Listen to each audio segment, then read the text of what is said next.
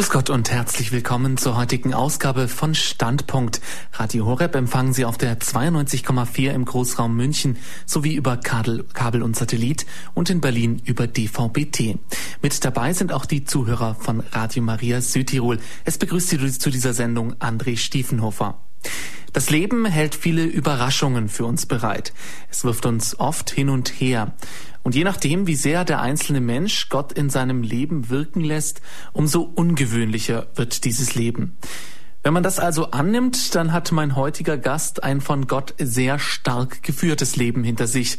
Und wie ungewöhnlich dieses Leben war, das sagt schon der Titel unserer Sendung. Ein katholischer Pfarrer mit sechs Kindern. Wie ist das überhaupt möglich? Wir fragen nach und das wird nicht die einzige Nachfrage sein an Pfarrer Dr. Hans-Martin Lochner. Guten Abend, Herr Dr. Lochner. Guten Abend, Herr Stevenhofer.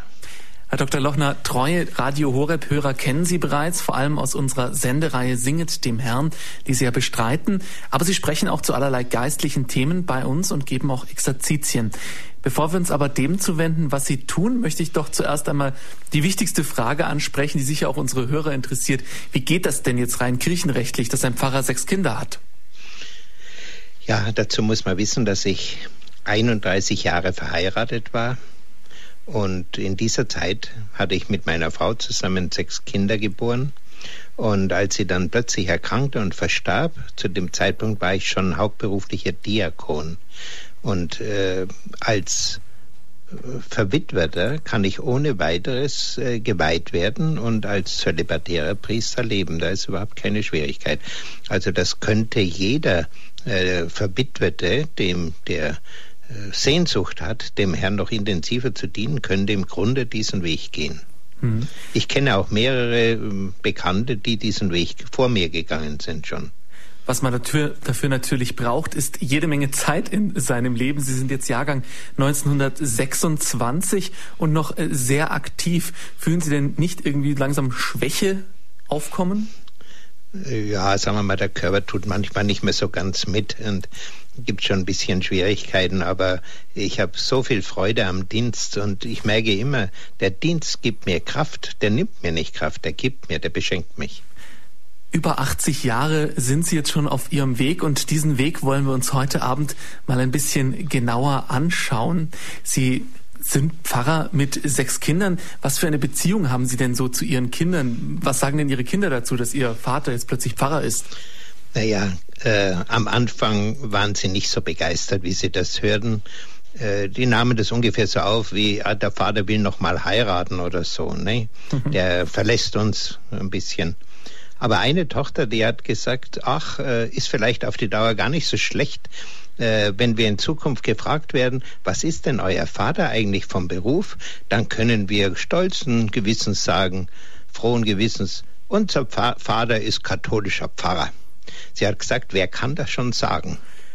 So unbekümmert. Und die Gesichter des Gegenübers möchte ich dann auch immer sehen, da kann man ja, ja schöne Überraschungen auslösen. Und genau ihr ist das passiert äh, wie sie nämlich dann eingezogen ist in eine Wohnung, fragt der schon sehr alte Wohnungsbesitzer, sagen Sie, was ist Ihr Herr Vater vom Beruf? Und da sagt sie, katholischer Pfarrer.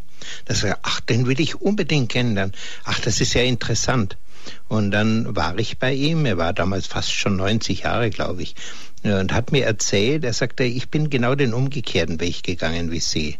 Ich war Priester und habe dann geheiratet und dass Sie den umgekehrten Weg wie ich gehen, also das hat ihn sehr äh, interessiert und auch sehr, ja, er hat das mit Wohlwollen aufgenommen. Sie waren also verheiratet, sind dann Priester geworden.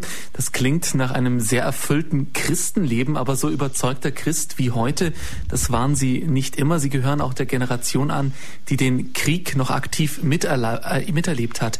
Hat der Glauben in Ihrer Kindheit denn überhaupt eine Rolle gespielt? Ja, an sich schon. Äh meine Mutter war eine recht gläubige Frau, die evangelisch war in Neuendettelsau erzogen und äh, war eine relativ gute Gottesdienstbesucherin. Also im Schnitt äh, wenigstens jeden zweiten Sonntag war sie wohl in der Kirche, hat uns dann auch in den Kindergottesdienst geschickt. Und äh, schon in meiner ganz frühen Kindheit hat also das Religiöse vor allem eines, nämlich das Christkind hat in unserer Familie eine besondere Rolle gespielt, Weihnachten, dass das Christkind die Geschenke bringt. Und ich habe an Weihnachten und in dieser ganzen Vorbereitungszeit wirklich den Himmel offen gesehen. Und ich denke auch heute manchmal zurück und ich habe jetzt auch von anderen Bestätigung erhalten, dass es oft so ist, dass wenn man in älteren Jahren wieder gläubig wird, man spürt, in meiner Kindheit habe ich das ja schon besessen. Ich glaube fast, dass man wirklich als Kind unbewusst um Gott weiß und dass man eigentlich nur Hilfen braucht, äh, dass dieses Wissen gestärkt wird. Aber ich habe dann eben auch erlebt, äh, dass dieses Wissen dann sehr in Frage gestellt wird.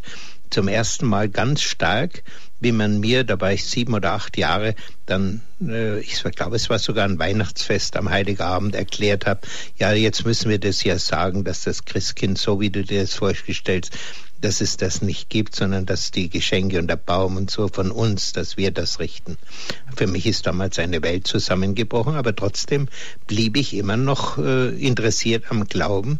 Ich habe den Religionsunterricht sehr aufmerksam verfolgt, mein Gottbüchlein, was ich hatte, sehr gut gelesen, sehr gut gekannt und dann auch äh, Volksschule und auch in der Oberschule zunächst auch immer noch Religionsunterricht gehabt. Aber wie ich nach Stamberg kam 1941, da gab es auf einmal plötzlich keinen Religionsunterricht mehr und ich habe auch nichts vermisst. Also der Bruch, der da passierte, der war um die so Alter 12, 13, 14. Und da waren einige Dinge dran schuld, zum Beispiel, dass ich viel in der Heiligen Schrift las und zum Teil Kapitel gesehen habe im, im Korintherbrief oder so, wo ich überhaupt nichts äh, mehr verstanden habe. Oder auch, äh, was mich sehr enttäuscht hat, uns hat beim Religionsunterricht gesagt, weißt du, es gibt vier Evangelisten, da hat sich jeder hingesetzt und hat hingeschrieben, was er mit Jesus erlebt hat. Und dann lese ich die Evangelien, diese ersten drei, die sogenannten Synoptiker, und stelle fest, das stimmt ja gar nicht, da haben wir voneinander abgeschrieben. Ich weiß noch, wie ich hin und her geblättert habe und äh, verglichen, verglichen. Ja, das gibt's ja, das ist ja wortwörtlich dasselbe. Da hat, das stimmt ja gar nicht mit diesen vier Evangelisten, die ja, es war irgendwo Gemeinschaftsarbeit. Ne? Und so sind also so Zweifel immer mehr in mir hochgestiegen, so sehr, dass ich mich am liebsten mit 14 Jahren gar nicht hätte konfirmieren lassen. Nur war das in der damaligen Zeit Kleinstadt völlig unmöglich. Also da, da hätte es ja eine Revolution gegeben, wenn der Sohn des Apothekers sich nicht äh, konfirmieren lässt. Ich habe da mitgemacht, aber innerlich mit dem Gefühl, da gehöre ich eigentlich gar nicht hin. Mhm. Aus der Schule ging es für Sie dann in den Krieg. Hatten Sie zu dieser Zeit denn dann überhaupt noch einen Bezug zum Glauben in dieser Krisensituation? Ich bin diese ganzen Jahre so gut wie nicht mehr in die Kirche gegangen. So gut wie nicht mehr deswegen, weil wie ich dann in Starnberg lebte, war ein sehr hübsches Mädchen, zwei Klassen unter mir. Die habe ich sehr, sehr gerne gesehen, allerdings immer nur aus der Ferne. Aber in der Kirche, da konnte ich sie auch manchmal sehen. Da bin ich auch manchmal in die Kirche gegangen. Aber äh, sonst ein religiöses Interesse war über Jahre nicht mehr. Äh, bis, ja, auch bis nach dem Krieg nicht. Mhm. Das heißt, der Krieg hat sie auch nicht wieder näher zum Glauben geführt. Es ist ja manchmal so, dass man in Krisensituationen wieder nach Gott sucht. Nee, das kann ich nicht sagen. Ich habe allerdings, was ich gesucht habe, waren religiöse Gespräche. Ich hatte ja einen, der vor nicht allzu langer Zeit in München als Pfarrer gestorben ist. Mit dem war ich im Arbeitsdienst zusammen. Wir haben viele Gespräche gehabt. Auch mit späteren Pfarrern hatte ich Gespräche. Aber irgendwie meine Grundproblematik, die schon im Konfirmationsunterricht meine Problematik war, äh, die hat eigentlich niemand verstanden, nämlich die Frage, ob es denn diesen Gott, von dem da ständig die Rede ist, ob es den überhaupt gibt? Und wie, wie wie, wie soll ich mal sagen, wie, wie man dessen überhaupt gewiss sein kann und dass man, das war für mich mit so viel Fragezeichen besetzt äh, und vor allem, mir schien ein solcher Gott, wie er da verkündet wurde, irgendwie undenkbar zu sein. Der ging also mit meinem sonstigen Wissen überhaupt nicht zusammen. Äh, zum Beispiel bei Luther sehr stark, äh, der Mensch hat keinen freien Willen. Ja, wenn er keinen freien, freien Willen hat, dann kann er ja eigentlich auch nicht sündigen. Warum reden wir dann von Sünde und so? Also da gab es so viele Fragen äh, und auch wenn, wenn es heißt, er ist allwissend, er sieht die ganze Zukunft schon voraus, ja, dann sind wir ja auch gar nicht frei. Und wenn wir nicht frei sind, sind wir ja auch nicht verantwortlich und so. Da gab es also äh, gerade, ich würde sagen, das waren mehr Fragen, die fast mehr ins Philosophische gehen, äh, übers Religiöse hinaus und wo ich nie Antwort bekommen habe und eigentlich auch nie wirklich jemand auf mich eingehen konnte. Diese Frage, ob es Gott überhaupt gibt, das ist ja auch eine Grundfrage, die sich, denke ich, jeder Mensch stellen muss. Haben Sie dann auch eine Antwort auf diese Frage gefunden später in Ihrem Leben? Naja, wie ich dann meine 1947 meine spätere Frau kennengelernt habe, ich habe es jetzt meinen Enkeln erzählt. Wir waren zu meinem 81. Geburtstag da in Monau gewesen, habe ich ihnen den Bahnhof gezeigt, wo ich damals zum ersten Mal meine spätere Frau gesehen habe, wo wir dann spazieren gegangen sind und zwei Stunden nur darüber geredet haben, ob es diesen Gott geben kann. Und sie war gläubig, hat so gut sie konnte ihren Glauben verteidigt. Und ich habe halt versucht, so gut ich konnte, ihren Glauben zu unterminieren. Das war unsere erste Begegnung. Mhm. Ja, und dann hat es viele, viele Gespräche gegeben. Eines werde ich auch nie vergessen, aber die meisten Hörer werden das schon gar nicht mehr kennen. Das Buch von Gertrud von Lefort, Die Hymnen an die Kirche. Meine Frau hat das so geschwärmt. Die Gertrud von Lefort war damals eine bekannte Schriftstellerin und sie wünschte sich zu Weihnachten dieses Buch. Aber Bücher hat sie ja 47 überhaupt nicht zu kaufen gegeben. Ich weiß, dass ich also in die Bücherei, ich glaube, das war in St. Ludwig in München, dass ich da hingegangen bin, habe gefragt, ob sie dieses Bücherl haben. Ja, haben sich gefreut, dass es ausgeliehen würde. Sie haben immer gesagt, ach, solche Literatur, die wird bei uns immer gar nicht sehr gefragt. Und das habe ich mit heimgenommen, habe es abgeschrieben, meiner späteren Frau zuliebe damit ich ein schönes Weihnachtsgeschenk habe, mit der Schreibmaschine abgeschrieben. Und während ich da diese Texte abschrieb, da ist so manches, hat in mir so einen Widerhall gefunden, manches Wort, äh, dass die Kirche einfach noch Dinge weiß, die so weitgehend aus dem, äh, verschwunden sind aus unserem heutigen technischen Denken und so. Da waren solche Anspielungen, solche Bilder drin, dass ich mir dachte, na, irgendwas ist da vielleicht doch dran. Und so ging es ganz, ganz langsam mit einigen Büchern, nicht zuletzt Romano Guardini, den ich also zunächst sein Buch gelesen habe mit sehr großem Interesse. Ich halte es noch heute eines der besten Bücher, das Buch Der Herr. Ich, äh, es ist eines der wenigen Bücher, die ich immer noch äh, auch zu Rate ziehe, wenn ich mit einem Bibeltext immer nicht so ganz klarkomme. Äh, und dann habe ich auch seine Gottesdienste später besucht, als ich schon katholisch war. Aber zunächst äh, war ich es ja noch nicht. Mhm. Sie sind 1947 an die Hochschule gegangen, haben die Hochschulzulassung bekommen durch einen Förderkurs. Sie waren dann sechs Monate im Bautrupp, Bauhilfsarbeiter beim Wiederaufbau der Uni München und 1948 haben Sie dann mit dem Studium endgültig begonnen. Zeitungswissenschaft, ja, Volkswirtschaft und Geschichte, ja. Aber dazwischen, ach ja, doch, das 48 habe ich das Studium begonnen und 49 bin ich katholisch geworden. Genau, das ist ja die Frage, wie es da in Ihnen aussah, weil das sah jetzt für mich eher so aus, als ich Ihren Lebenslauf gesehen habe. Naja, jetzt hat er sich vom Krieg einigermaßen erholt, jetzt ähm, baut er sich was auf und ähm, integriert sich in die Gesellschaft ordentlich ein. Aber wie es in Ihnen aussah, das ist eben noch als meine Frage. Ein, ein, ziemliches Durcheinander. Ich sage immer noch, das sind meine chaotischen Jahre. Äh, auf und ab und äh, mit dem Leben, was ist der Sinn des Lebens? Wozu bin ich überhaupt auf dieser Welt? Was soll denn das Ganze? Wenn ich da zum Beispiel von der Donnersberger Brücke runterschaute, wie die Züge da ein- und ausgefahren sind, habe ich mir gedacht, was für ein sinnloses Gewimmel. Keiner bleibt dort, wo er ist, jeder will woanders hin.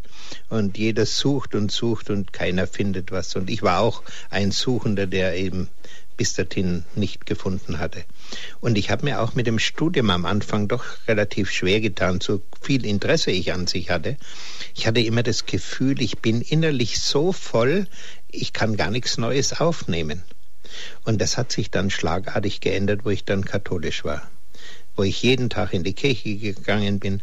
Ich bin in Garmisch 1949 am Allerheiligen Tag äh, von einem Franziskanerpater in der kleinen äh, Wallfahrtskirche in Garmisch, äh, an, St. Antons äh, Kapellchen, bin ich in die Kirche aufgenommen worden. War ein tiefes, tiefes, einschneidendes Erlebnis für mich. Und vor allem, ich habe gemerkt, bei dieser ersten heiligen Kommunion, die ich da empfangen habe, zum ersten Mal gemerkt, jetzt kommt Gott zu mir. Ich habe diesen Gott ganz intensiv erfahren und ich werde auch nie vergessen, wie wir dann nach dieser Feier am Nachmittag diese Familie Ewing, die wohnt unter den allerprimitivsten Umständen, also als Flüchtlinge in so einem kleinen äh, Bootshaus. Primitiver geht's wirklich nicht. Da saßen wir noch zusammen, haben Kaffee getrunken.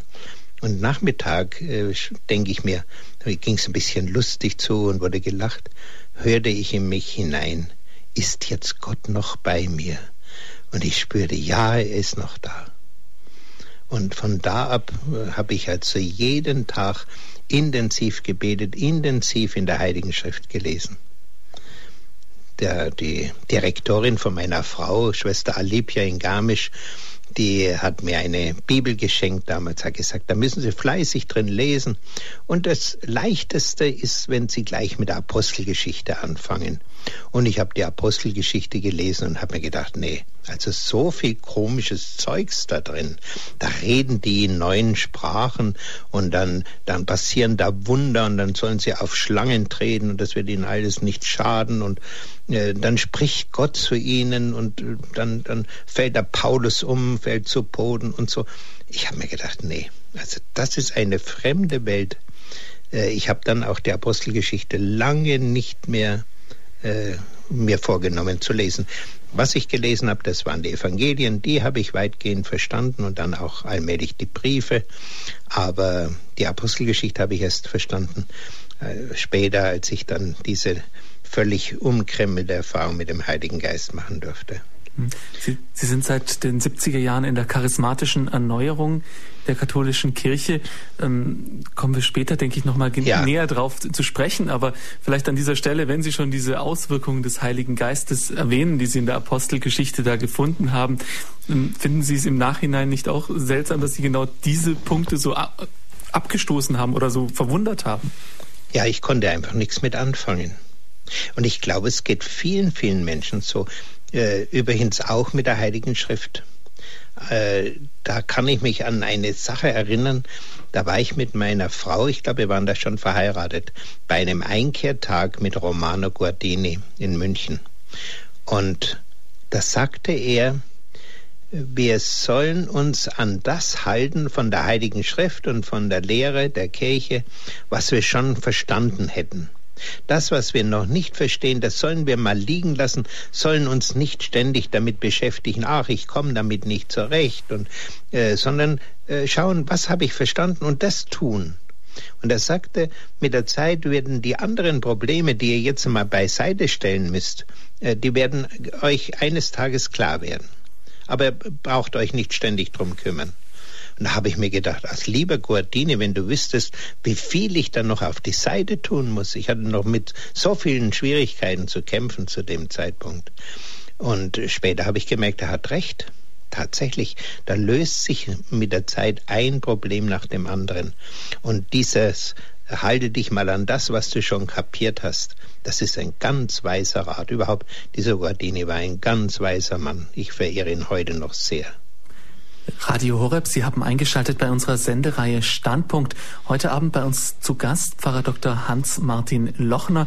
Er erzählt uns über sein Leben und dieses Leben ist bewegt. Er ist katholischer Pfarrer und hat sechs Kinder aus seiner Ehe, die er ähm, geschlossen hatte, bevor er katholischer Pfarrer geworden ist. Pfarrer Lochner, wir haben es schon gerade gehört. Ähm, der Schlüssel dazu, dass Sie wieder zum Glauben kamen, das klingt so, das war so ein bisschen Ihre Frau, die Sie da wieder hingebracht hat.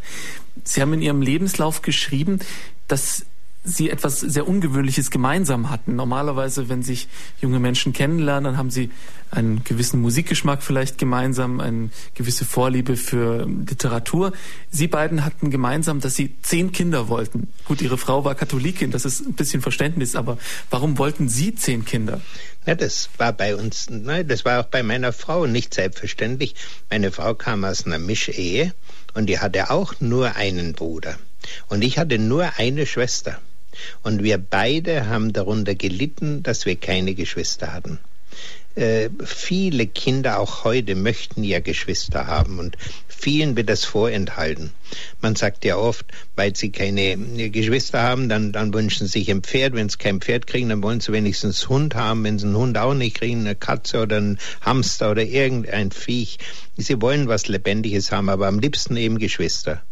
Und ich kann mich erinnern, äh, zu einer Zeitpunkt, wo ich das mit dem Kinderkriegen gar noch nicht so wusste, dass wenn ich, wie ich das sagen wir mal, so sechs, sieben, acht Jahre alt war, wenn ich in der Nachbarschaft ein kleines Kind schreien hörte, dann dachte ich im ersten Moment, ach, vielleicht hat jetzt meine Mutter ein Kind gekriegt. Und ich hätte mich so gefreut, wenn das passiert wäre, aber es passierte eben nicht. Meine Schwester war schon älter wie ich. Mhm. Und ähnlich ging es meiner Frau auch das war einfach zu wenig.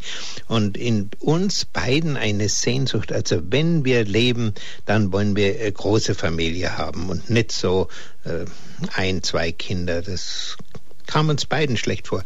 Man muss allerdings Folgendes sagen. Das Verrückte war ja, 1947 war die größte Notzeit in Deutschland. Es gab buchstäblich nichts von dem, was wir heute in den Kaufhäusern in Fülle haben. Es gab keine Wohnungen, nichts zum Anziehen, keine Schuhe, äh, keine Heizung. Wo man hinschaut, nichts, kein Porzellan, keine Kücheneinrichtungen, nichts, nichts, keine Möbel, nichts gab's. Und dann bilden wir uns ein, und ohne Einkommen, wir beide, dann bilden wir uns zehn Kinder ein. Mhm. Und ich habe schon gesagt, unter den damaligen Umständen waren Kinder wahrscheinlich das Einzige, was man noch kriegen konnte, sonst gab es ja nichts. haben Sie sich das ausgesucht, was Sie noch bekommen können und haben es ja auch dann zu sechs Kindern gebracht in Ihrer Ehe später. Wie hat es Ihre Frau eigentlich geschafft, Sie jetzt wieder zum Glauben zu bringen? Sie waren ja, Sie hatten ja diese Zweifel, die waren ja da und Sie hatten ja auch gute Argumente für diese Zweifel. Ja, an eines kann ich, oder an zwei Sachen kann ich mich ganz gut erinnern. Eines Tages schrieb sie mir, da kannten wir uns vielleicht ein Vierteljahr oder so, sie könnte sich nie vorstellen, einen ungläubigen Mann mal zu heiraten. Also da ich war schon eigentlich damals schon auf dem Weg und hatte das Gefühl, äh, wir sollten zusammenbleiben, aber bei ihr waren da wohl noch Zweifel. Einen ungläubigen Mann wollte sie nicht. Und äh, dann ist es natürlich so, wenn man ein äh, ja, eine äh, nahen Menschen hat, mit dem man wirklich diese Dinge besprechen kann. Äh, es gab da so kleine Zwischenschritte. Ein Schritt, an den kann ich mich noch genau erinnern. Ich musste ja immer nach Haus fahren. Ich wohnte ja noch in in Oberfranken. Äh, und dann stand ich in Lichtenfels, Umsteigebahnhof, abends am Bahnsteig. Der Zug hatte Verspätung, der D-Zug. Ich bin auf und ab gegangen und dachte drüber nach, kann es diesen Gott wirklich geben? Kann man das annehmen? Und dann habe ich etwas getan, das habe ich gehört, dass das später auch andere Leute häufig getan haben. Nämlich, äh, ich habe gesagt, also Gott, wenn es dich wirklich gibt, dann bitte ich dich, dass du mir jetzt ein Zeichen gibst. Und während ich auf und ab gegangen bin in der Finsternis, habe ich das ständig wiederholt, zwei, drei, viermal, ich weiß nicht wie oft. Und plötzlich sehe ich genau dort, wo ich hinschaue, einen ganz hellen Lichtschein plötzlich kommen, ich weiß es nicht mehr, was alles äh, dann noch mit dabei war. Auf jeden Fall, es war für mich so, wie wenn Gott mir jetzt geantwortet hätte und gesagt hätte, du schau, ich bin da. Ich bin da. Das war also ein ganz wichtiger Schritt. Ein anderer, äh, wie wir verlobt waren, haben wir auch manchmal Radtouren gemacht, sind dann gern in alte Kirchen gegangen, haben sie uns angeschaut. Und meine Frau ist halt immer, wenn sie äh, am Altar vorbei ist, hat sie immer eine Kniebeuge gemacht und ich bin halt so da, daneben vorbeigelatscht. Und eines Tages habe ich das nicht mehr fertig gebracht. Da habe ich selber eine Kniebeuge gemacht. Und ich sage immer, eigentlich war das der Moment, in dem ich katholisch worden bin. Dass ich anerkannt habe, der Herr ist wirklich hier gegenwärtig. Ja, es waren mehrere solche Stationen. Einmal zum Beispiel wie ich in St. Anton in Garmisch war, sagte mein Pater zu mir, du, jetzt habe ich gerade Besuch bekommen, ich kann nicht gleich zu dir kommen, er hat mich unterrichtet, ne? Äh, geh noch ein bisschen spazieren oder gehst auch in die Kapelle, wo du willst, ich hol dich dann. Und dann habe ich mir halt in die Kapelle gesetzt und ja, nicht gewusst recht, was ich tun soll. Und auf einmal sah ich, ach, das sind ja Kniebänke. Die Katholiken, die knien sich ja immer hin beim Gottesdienst. Dann habe ich das probiert, habe mich mal hingekniet, die Augen geschlossen und dann ist wirklich eine Art Gotteserfahrung habe ich dabei erlebt, ein unbeschreiblich, aber das Gefühl, wie wenn Gott wirklich jetzt da ist und mich berührt und mich erfüllt. Also das war äh, ein ja, unbeschreibbar schönes Erlebnis. Und äh, ich habe dann später dem Pater mal gefragt, ob es das sein kann, dass manche ähm, Häuser oder Kirchen dass man da Gott besonders nahe ist. Da hat er damals gesagt, nee, nee, also man ist Gott überall gleich nahe, ob in der Kirche oder woanders.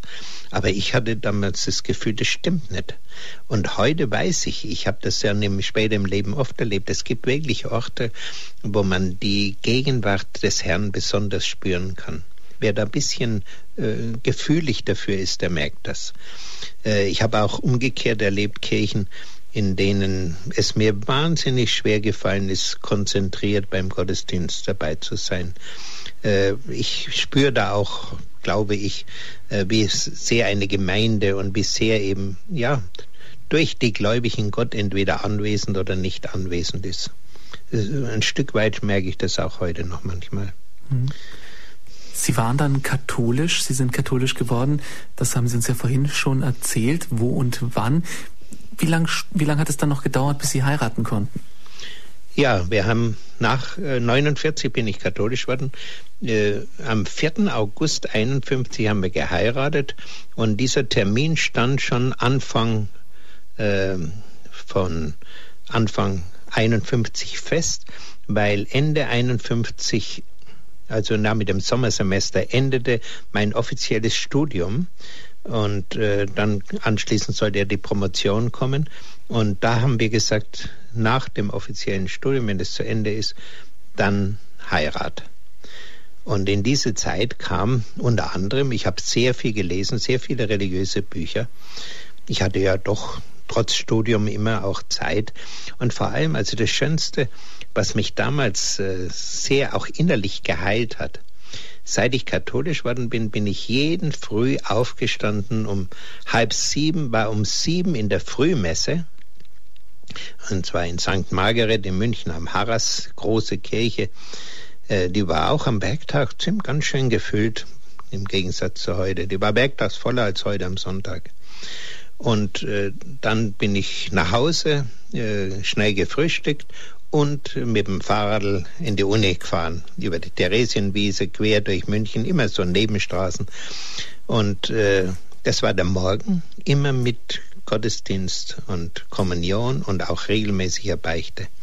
Und am Abend habe ich mich immer so gegen neun Uhr, etwa halb neun, neun Uhr hingekniet äh, neben mein Bett, habe meine Bibel aufgeschlagen, habe drin gelesen, unterstrichen und äh, wenn ich so besonders schöne Stellen hatte, habe ich meinen Kopf auf die Matratze gelegt und habe gemerkt, wie mein Atem immer langsamer geworden ist. Und ich hatte immer den Eindruck, wie wenn ich so besonders schöne Stellen, die mir da so äh, ins, ins Herz gefallen sind, wie wenn ich die inhalieren würde, wie wenn ich die in mich hineinsaugen würde. Und das war mit einer solch wunderschönen Empfindung verbunden. Also diese halbe, dreiviertel Stunde jeden Abend äh, dieses oft eher wortlosen Gebetes, sondern eben im Zusammenhang mit der Heiligen Schrift. Das waren wunderschöne Stunden. Sie sind also mit Gott sehr auf Du und Du geworden in den Monaten vor Ihrer Eheschließung und Sie haben in Ihrem Lebenslauf dann auch geschrieben, dass es dann noch viel komplizierter wurde als ohnehin schon, weil Sie sich plötzlich fragten, ob Sie nicht Priester werden sollten. Wie kam denn das? Naja, dann kriegte ich, ja, in der Buchhandlung habe ich das gefunden, äh, das Buch äh, Die Nachfolge Christi von Thomas von Kempen. Äh, in die Hände. Übrigens, diesem Buch bin ich als 12- oder 13-Jähriger schon mal begegnet, und zwar bei meiner Tante.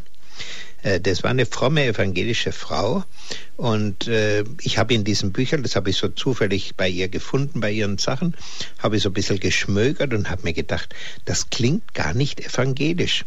Äh, fast würde ich sagen, ich habe so ein bisschen den evangelischen Stallgeruch, wie, wie man halt damals so in religiösen Dingen gesprochen hat, den habe ich äh, sehr schnell gerochen und da war ich sehr negativ empfindlich für.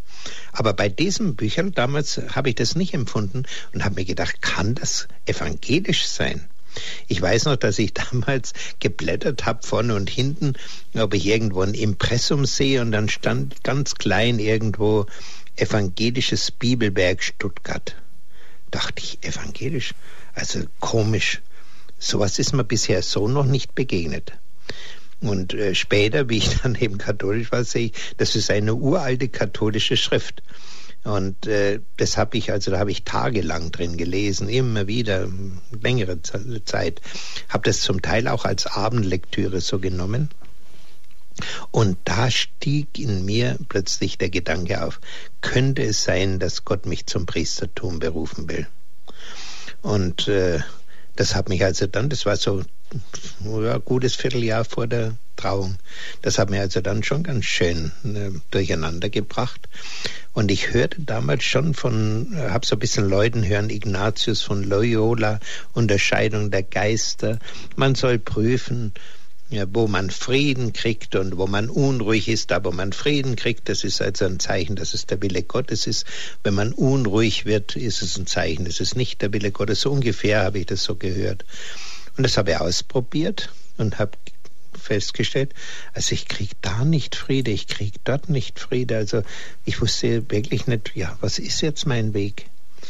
Und dann komme ich auf diese seltsame Idee für 1951 sowieso, äh, äh, wenn das 71 gewesen wäre, dann wäre das vielleicht nicht mehr so, so seltsam gewesen, aber 51 war es völlig undenkbar. Bei günstigem Ausgang des Konzils sozusagen. Ja, ja, ja. Hm. Äh, Einheirat möglich, ja. In der, in der Art, es war doch so ein Witz nach ja, dem genau. Konzil, genau. ne? dass äh, Pfarrhaushälterin gesucht wird bei gutem Ausgang des Konzils, Einheirat möglich ja, äh, da war überhaupt nicht die Rede. Und trotzdem äh, kriege ich Frieden bei dem Gedanken, in meinem Leben würde das beides zusammenkommen. Zusammen. Beides wird sich verwirklichen. Und da habe ich mir gedacht, ah ja, äh, damals war das Wort, der Vater ist der Priester der Familie. Das war damals sehr geflügelt. Das war sehr oft gesagt worden, viel häufiger als heute. Wer redet heute von sowas? Und äh, da sagte ich, ja, wir wollen ja viele Kinder. Also ich bin meine priesterliche Berufung in der Familie. Das war dann für mich klar und da kriegte ich Frieden drüber und äh, damit konnte ich also guten Gewissens vor den Altar treten. Wie ging es denn dann weiter mit Ihrer Berufung? Es kamen dann ja relativ bald Kinder in Ihre Ehe. Naja, das Kind, die, das erste Kind war schon 53, da war ich noch in Oberbayern. Da war ich selber noch nicht berufstätig, nur meine Frau, die war Lehrerin und kriegte also während der Schwangerschaft und auch danach eine gewisse Karenzzeit äh, und musste dann aber noch mal zwischendurch wieder in die Schule zurück. Und äh, wir wohnten aber im, Fahr im Schulhaus, also dicht, zehn Meter von mir entfernt war ihre Klasse von, von dem Zimmerchen, in dem ich meine Doktorarbeit geschrieben habe. Und das Baby war halt bei mir den meisten Teil des Tages. Und äh, Mutter kam ihm immer auch wieder zum Baby, hat es gestillt und gewickelt und so versorgt. Mhm. Ja, äh, die der nächste Schritt war dann eigentlich, äh, dass ich meine Doktorarbeit abgeschlossen habe. Ich muss dazu sagen, wie ich mich entschlossen habe, Zeitungswissenschaft zu studieren, wollte ich politischer Redakteur werden. Ich hatte von der Zeit des Dritten Reiches und Folgezeit her den Eindruck, das Schicksal eines Volkes entscheidet sich in der Politik welche Leute maßgeblich äh, da wirken. Und hier wollte ich eben helfen, dass die richtigen Entscheidungen gefunden werden und dass wirklich zum Wohl des Volkes äh, Politik gemacht wird. Aber als ich dann zum Glauben kam, habe ich gesehen, nein, das Entscheidende passiert ja gar nicht im, im Politischen. Das passiert im letzten Endes im Religiösen. Äh, ob ich äh, mit Gott zusammenarbeite und ob ich äh, mich Gott zur Verfügung stelle in seinen Dienst mich stelle. Und deswegen habe ich sofort versucht, dann äh, eine Stellung als Journalist in der katholischen Presse zu finden. Ich wäre damals liebend, ich hab, war dann freier Mitarbeiter der Münchner Katholischen Kirchenzeitung, wäre liebend in die Redaktion gegangen, war sehr enttäuscht, dass ich also nicht, äh, obwohl eine Stelle neu besetzt wurde, dass ich da nicht genommen wurde. Hab dann Gott sei Dank eine Stelle gefunden in einer Presse, nannte sich Pressestelle und zwar einer bischöflichen Hauptarbeitsstelle in Hamm, Westfalen. Und wir mussten also, meine Frau war schwanger mit dem zweiten Kind, wir mussten also dann umziehen nach Hamm in, ins westfälische Gebiet, Ruhrgebiet praktisch, und haben dann äh, zwölf Jahre dort gelebt. Es waren eigentlich so meine Lehrjahre. Der Chef war ein Prälat und auch die Mitarbeiter, war, war auch ein Pfarrer noch Mitarbeiter und so. Und ich habe dann äh, erst in der Pressestelle gearbeitet, dann im Verlag, habe mir sehr viel Freude gemacht, habe ich sehr viel dabei gelernt und sehr viel Neues äh, mir aneignen müssen damals. Und äh, eines Tages, da hatten wir dann schon vier Kinder wahrscheinlich, kam ein Mitarbeiter von Paderborn und fragte, also der war Diözesanratsvorsitzender damals. Er sucht Leute, die Ehevorbereitungskurse geben können. Und dann habe ich mich gemeldet und habe dann zum Teil auch mit meiner Frau solche Kurse gegeben, sehr gerne gegeben. Das waren sehr gute Kurse damals. Da haben wir also nicht über Verhütung gesprochen, wie das heute üblich ist, sondern man hat wirklich äh, gezeigt, wie, wie wichtig die, der Glaube in die Religion für die Ehe ist, haben wir damals schon sehr gut äh, versucht herauszuarbeiten. Und äh, wie dann meine Stelle in Hamm allmählich gefährdet wurde, äh, es war die Hauptstelle zur Abwehr der Sucht gefahren und Jugendschutz war mit verbunden, äh, die sollte dann von, der, von den Bischöfen aufgelöst werden. Dann habe ich versucht, eine neue Stelle zu finden, was ich ja schon immer wollte. Und ich wollte ja immer wieder zurück nach Süddeutschland. Und dann habe ich tatsächlich ein Angebot vom Kardinal Döpfner bekommen, Erwachsenenbildung in München. Und äh, da habe ich mich auch dann wirklich dazu entschlossen. Und auf die Weise ist unsere Familie wieder in den Süden zurückgekommen. Und äh, ich hatte also dann im Ordinariat in München zehn Jahre, war ich dann für die Erwachsenenbildung zuständig, habe sie äh, vom na, nahen Nullpunkt. Es hat nur ein paar Ansätze hat schon gegeben ohne mich, aber wir haben sie dann eigentlich in dem Sinne ausgebaut, wie sie heute ist.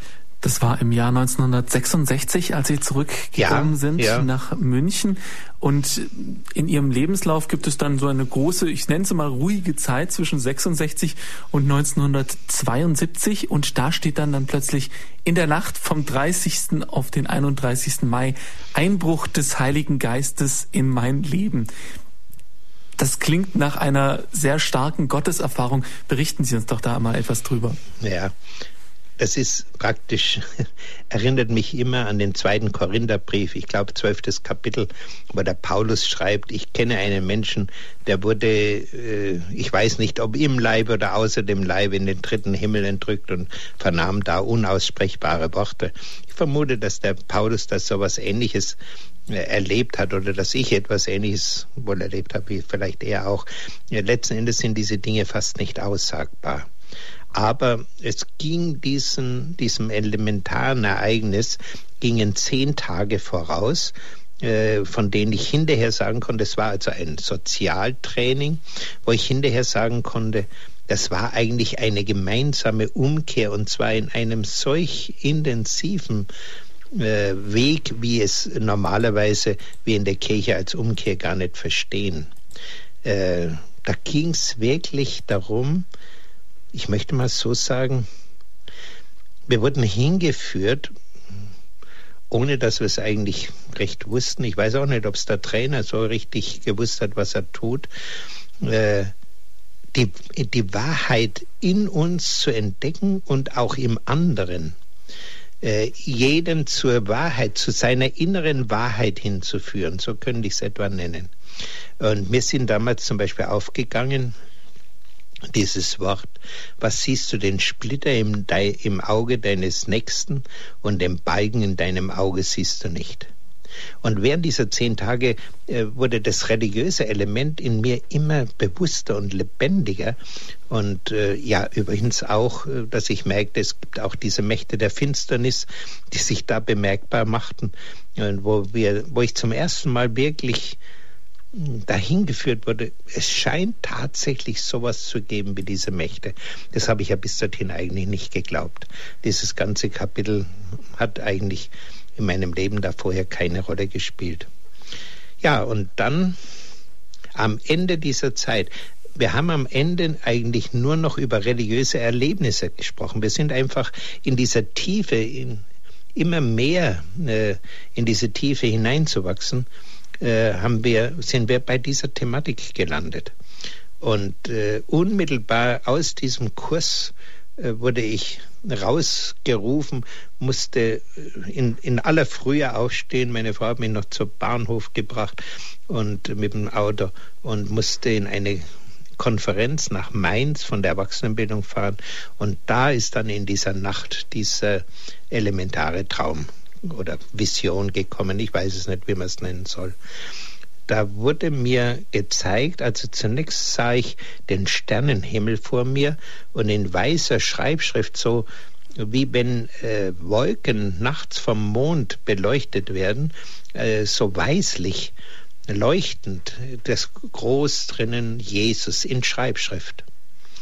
Äh, und dann plötzlich änderte sich die Blickrichtung ich muss sagen, das sind die Dinge, die ich noch weiß. Wahrscheinlich ist mehr passiert, aber ich weiß wohl nicht mehr alles. Und dann änderte sich die Blickrichtung und ich sah die gewölbte Erdoberfläche vor mir, so wie man sie heute vielleicht von einem Satelliten aus sehen kann. Und äh, dann sah ich, wie ein Sturmwind drüber ging und dazu kriegte ich die Botschaft. Ich kann nicht sagen, ich hörte die Worte. Das war kein Hören, sondern das war ein, ein wirklich, es wurde mir mitgeteilt, aber es wurde nicht wörtlich äh, durch, durch die Ohren mitgeteilt, sondern ich sage manchmal, es war wie eine Injektion. Das war da in aller Klarheit. Ich muss dazu sagen, ich habe nie geglaubt, dass Gott zu einem Menschen sprechen kann. Ich habe mir das nie vorstellen können, habe immer gedacht, wie will er das machen? Äh, kann doch nicht runter telefonieren, will er von den Beugen runterschreien oder wie soll das sein? Wenn in der Bibel hieß und, und Gott sprach zu Mose, ich konnte mir das nicht vorstellen. Und dann erlebe ich selber, dass also mir gesagt wurde, es kommt eine große Erneuerung im Heiligen Geist und die heißt Pfingstbewegung und du bist dazu berufen und das ist ganz wichtig. Du hast da führende Aufgaben zu erfüllen es gibt nichts wichtiger als das. Und wie ich dann zu mir gekommen bin, da wusste ich überhaupt im ersten Moment gar nicht, wer bin ich eigentlich und, und wo bin ich denn? Und ich war also wirklich aus, aus dieser Welt irgendwie weg. Und dazu eine solche Freude, eine solche unaussprechbare Freude die monatelang angedauert hat und viele andere Begleiterscheidungen, die da waren, über die ich jetzt gar nicht alle reden will. Mhm. Aber es war äh, umstürzend. Und vier Wochen nach dieser Erfahrung sagte mir äh, ein Bekannter, du, ich fahre morgen zu meinem Bischof nach Regensburg, äh, da ist jemand von der Pfingstbewegung, der ist in, aus Australien äh, zu dem muss ich hinfahren. Der Bischof will, dass ich das mithöre. Sag ich, du, bitte schön zusammen, was ist denn diese Pfingstbewegung? Ich hatte ja diesen, dieses Wort erfahren, aber ich wusste ja nicht, was es ist. Ja, sagte, das tut mir leid, aber das weiß ich auch nicht, das erfahre ich morgen erst. Und da habe ich ihn also so lange gebimst, bis er gesagt hat, also du, wenn sich das so sehr interessiert, ich habe da eine Telefonnummer, der Mann ist vielleicht noch zu Hause erreichbar, äh, ruf morgen in der aller Frühe an, vielleicht erwischt du ihn. Und das war der jetzige Pfarrer Krämer, der jetzt in Regensburg, äh, bei Regensburg jetzt tätig ist. Und er hat mir daraufhin die ersten äh, englisch geschriebenen Berichte über diese Bewegung geschickt und auch eine Adressenliste, wo die wichtigsten Namen äh, drauf standen. Das waren 30 Adressen, Leute, die auch in Deutschland schon von dieser äh, Bewegung gehört hatten. Mhm. Und da war eine Münchner Adresse dabei, eine Schwester Erna Schmidt. Die habe ich sofort angerufen, die ist auch sehr schnell gekommen. Und dann habe ich zu ihr gesagt, also mit mir ist was passiert, aber ich weiß gar nicht, was ich damit anfangen soll. Und habe ihr, da hat sie gesagt, ja, äh, hat sich ihr Gebetsleben verändert. Sage ich ja, total. Ich muss jetzt immer Gott loben und preisen, sowas habe ich noch nie gekannt. Sagt sie, hat sich ihre Einschriftstellung zur Heiligen Schrift geändert. Ach, sage ich, ich möchte am liebsten jetzt einen ganzen Tag in der Bibel lesen. Endlich verstehe ich so vieles, was ich noch nie verstanden habe. Sagt sie, hat sich die Gegenseite zu Wort gemeldet. Denke ich, Gegenseite. Ja, du liebe Zeit, natürlich. Ähm, seit ich das erlebt habe, äh, habe ich so deutlich gespürt, starke Versuchungen. Und habe sogar angefangen schon zu zählen, erste Versuchung, zweite Versuchung, dritte. Und ich hatte so das Bild, ja, Jesus hatte auch so ein Heiliggeist-Erlebnis gehabt. Und äh, dann kamen ja auch die Versuchungen am Jordan. Aha, das ist vielleicht jetzt bei dir auch so. Also das war so halb bewusst, das war kein richtiges Bewusstes. Überhaupt das mit dem Bewussten, das war alles, hat alles noch ziemlich lang gedauert, bis mir eigentlich alles klar geworden ist, was da passiert ist. Aber immerhin, das war schon da und da konnte ich sagen, ja, ich habe den Eindruck, dass da sich die Gegenseite gemeldet hat. Da sagt sie, wenn alles drei zutrifft, dann ist das, was sie erlebt haben, das nennen wir die Geisttaufe. Da habe ich dieses Wort zum ersten Mal gehört. Ja, also das, das war, war das stärkste Erlebnis meines Lebens. Mhm. Es war ja auch so eine Art Berufung, dieser Traum oder diese Vision, die Sie da hatten. Wie hat sich diese Berufung dann umgesetzt in Ihr Leben? Ja, ich habe also zunächst, ich war ja in der Erwachsenenbildung, versucht, wie kann ich ähm, aus der, mit der Erwachsenenbildung äh, in der Richtung was tun. Äh, das hat sich alles so ein bisschen überschlagen. Ich, äh, an einen Vorgang kann ich mich noch gut erinnern. Ich wollte ja, dass äh, katholische Leute äh, damit in Berührung kommen und ich hörte, wurde eingeladen nach Graheim und hörte dort, dass es also sowohl katholische als auch eben äh, katholische Theologen aus Rom und so weiter, die da schon über diese Erneuerung sprachen, aber auch mit Freikirchlern war ich da zusammen mit evangelischen Christen. Äh, da gab es einen Pfarrer Bittlinger, der also schon sehr lange in Deutschland im Evangelischen mit diesen Dingen zu tun hatte. Und ich sagte ihm damals, ob er denn äh, die Möglichkeit sähe, mal nach München zu kommen. Und dann habe er also Folgendes gemacht. Ich konnte ihn ja nicht als evangelischen Pfarrer da zu meinen katholischen Mitarbeitern so ohne weiteres einladen haben wir ausgemacht, ähm, er spricht beim CVM in München und die waren bereit, ihn einzuladen. Und ich habe, soweit ich konnte, Mitarbeiter, die mir nahestanden in München im, im religiösen Bereich, auch Priester und so weiter. Ich habe die eingeladen und das sind eine Reihe gekommen und auf die Weise ist also zum ersten Mal in diesen Kreisen in München äh, das bekannt geworden. Die Schwester Erna, von der ich vorhin gesprochen habe, die ist ja ein halbes Jahr schon vorher in München gewesen. Die ist irgendwann im Sommer oder so 71 nach München gekommen. Ein Jahr Studienaufenthalt und äh, hat damals überall rumgefragt, auch im Ordinariat, wo gibt es hier bei euch die charismatischen Gebetsgruppen? Und niemand hat da was gehört gehabt. Ganz München war es unbekannt. Und dann sagte sie, ja, die ganze Welt kennt das doch schon und ihr in Deutschland kennt das nicht. Sie kannte das von Korea her. Und äh, wie gesagt, ich habe es dann über Australien mitgekriegt. Und äh, so war dann der erste Anfang dieser Erneuerung in München, lief dann, dass wir versucht haben, Leute nach München zu holen. Dann haben wir auch einen katholischen Pater, einen Jesuitenpater, angehenden aus Innsbruck einladen können. Der hat dann das erste Seminar gegeben. Und so entwickelte sich allmählich in München äh, ein Kreis, eine Gruppe und dann mit der Zeit auch mehrere Gruppen, die in diese Richtung gegangen sind. Aber ich kriegte umgekehrt auch Schwierigkeiten dann mit dem Ordinariat, mit dieser Tätigkeit. Und äh, ja, da kamen verschiedene Dinge dazwischen. Es war auch mit der Familie ein Problem, dann, wenn ich da weg war und, und mich da so äh, in diese Arbeit so hineinstürzte. Auf jeden Fall habe ich gesucht, wie kann ich etwas von dem verwirklichen, was ich da gespürt habe, was ich tun soll. Und der nächste Schritt war dann, dass ich entdeckte, ich kann Diakon werden. Und es, äh, wie dieser Wunsch in mir äh, laut wurde und ich spürte, das könnte der Weg sein, da etwas in diese Richtung weiterzubauen. Äh, ich habe es zunächst meiner Frau gar nicht zu sagen gewagt. Es war auch mit einer anfänglich gewissen finanziellen Verschlechterung verbunden, äh, wenn ich diesen Weg gehen würde. Ich habe es erst einem alten Priester in Münch, im Ordinariat in München, äh, stellvertretender Generalvikar, dem habe ich also ganz leise gesagt, ich spüre da so eine Berufung.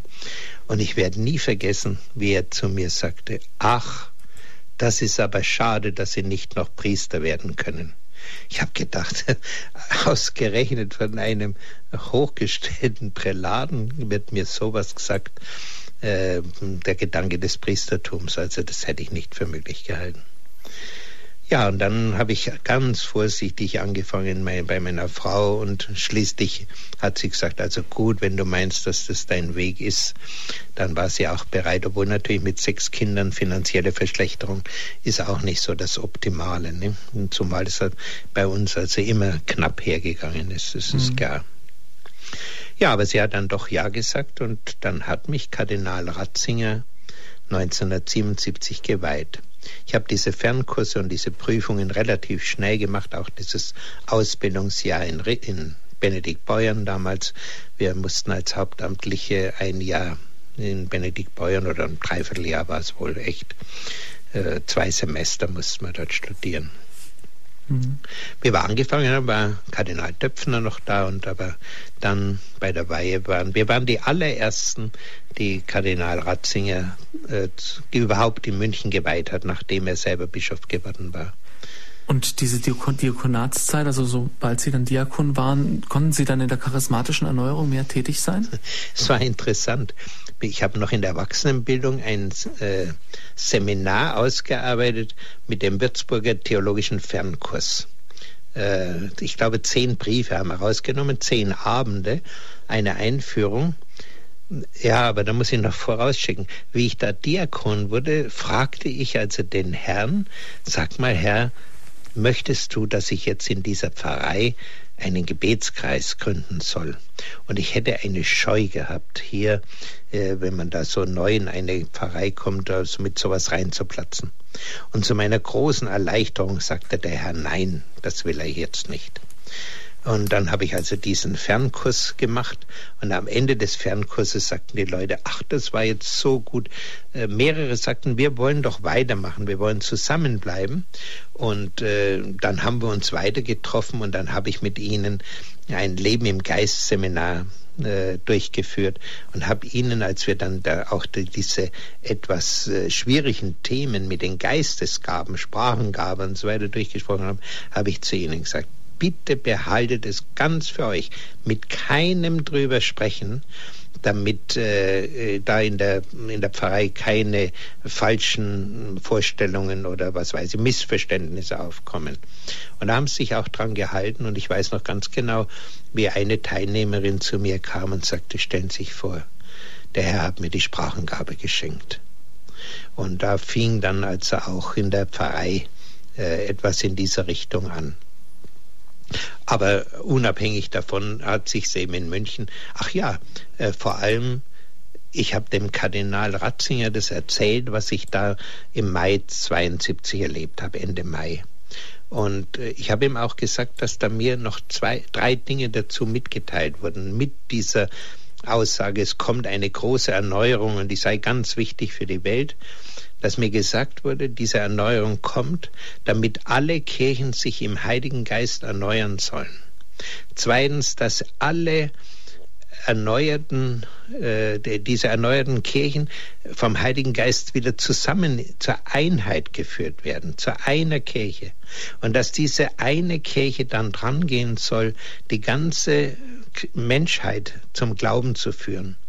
Und wenn das nicht gelinge, würde diese Menschheit zugrunde gehen. Das habe ich ihm gesagt und zu meinem Erstaunen, ich habe dann vorher ja schon schlechte Erfahrungen gemacht im Ordinariat, wenn ich von sowas gesprochen habe. Da wurde mir gesagt, ach, es stimmt alles nicht und es ist amerikanisch und so, äh, halten sich da fern. Das hatte, das ja, naja. Auf jeden Fall, Kardinal Ratzinger hat sehr aufmerksam zugehört und am Schluss sagte er, ja, wie Sie gesagt haben, wie Sie das erzählt haben, habe ich sofort gedacht äh, an Neuperlach. Da waren ja mehrere Pfarreien, die also in geistlichen Bewegungen schon gelebt haben, auch Charismatik. Das wäre die richtige Ecke für Sie, hat er gesagt. Und äh, mich hatte ja ein Pfarrer von dort auch angefordert gehabt als Diakon. Und dann sagte er, hat auch ein Drittel meiner Arbeitszeit hat er mich für die charismatische Erneuerung freigestellt. Das war also äh, für mich ganz überraschend und auf die Weise konnte ich in der Deutschlandebene und in den verschiedenen Gremien, auch Diözesangremien, konnte ich von dort ab tätig sein. Äh, mein Pfarrer hat mir eben da genügend Freiraum gelassen. Äh, wenn ich ihm sagte, wir haben jetzt äh, Wochenendtagungen, da muss ich da hinfahren, mhm. dann durfte ich das auch. Radio Horeb, Sie hören die Sendereihe Standpunkt heute mit einem Lebenszeugnis von Pfarrer Dr. Hans-Martin Lochner, ein katholischer Pfarrer und sechs Kinder. Herr Dr. Lochner, Sie haben uns von Ihrer Vision erzählt, von Ihrer ersten Begegnung mit der charismatischen Erneuerung und wie Sie dazu kamen, auch in dieser charismatischen Erneuerung tätig zu sein. Was mich jetzt interessieren würde, diese Vision, das war ja ungefähr das Gotteserlebnis, das Sie sich eigentlich auch immer gewünscht hatten in Ihren Jahren, in denen Sie gezweifelt haben. Wie hätten Sie, Herr Dr. Lochner, das dem alten, ich sag's mal übertrieben, ungläubigen Hans-Martin Lochner einige Jahre vorher erklären können? Ja, das ist eigentlich gar nicht zu beantworten ich mache es ja heute öfters, auch heute wieder gerade, habe ich auch wieder mit jungen Leuten gesprochen und habe gesagt, das, was äh, möglich ist, mit Gott zu erleben, übersteigt alles bei weitem, was du je hier auf der Erde erleben kannst. Aber absolut. Und ich vermute ja, das, was ich damals in dieser Nacht erlebt habe, äh, dass das wirklich eine ein Blick hinüber in diese andere Welt war, von der ja auch die klinisch Toten, wenn sie zurückkommen und soweit sie positive Erlebnisse hatten, erzählen, wie herrlich das ist und wie schwer es ihnen gefallen ist, sich wieder auf der Erde zurechtzufinden. Mir ist es übrigens damals auch ausgesprochen schwer gefallen. Äh, ich weiß nicht, ich war sozusagen in einer anderen Dimension und auf einmal komme ich wieder in diese Welt zurück und muss schauen, wie ich mich da, da wieder zurechtfinde. Mhm. Das ist also nicht leicht gewesen. Äh, adäquat wiedergeben. Ich kann den Leuten immer nur sagen, das möchte, also am, am liebsten würde ich es ja jedem Priester persönlich sagen.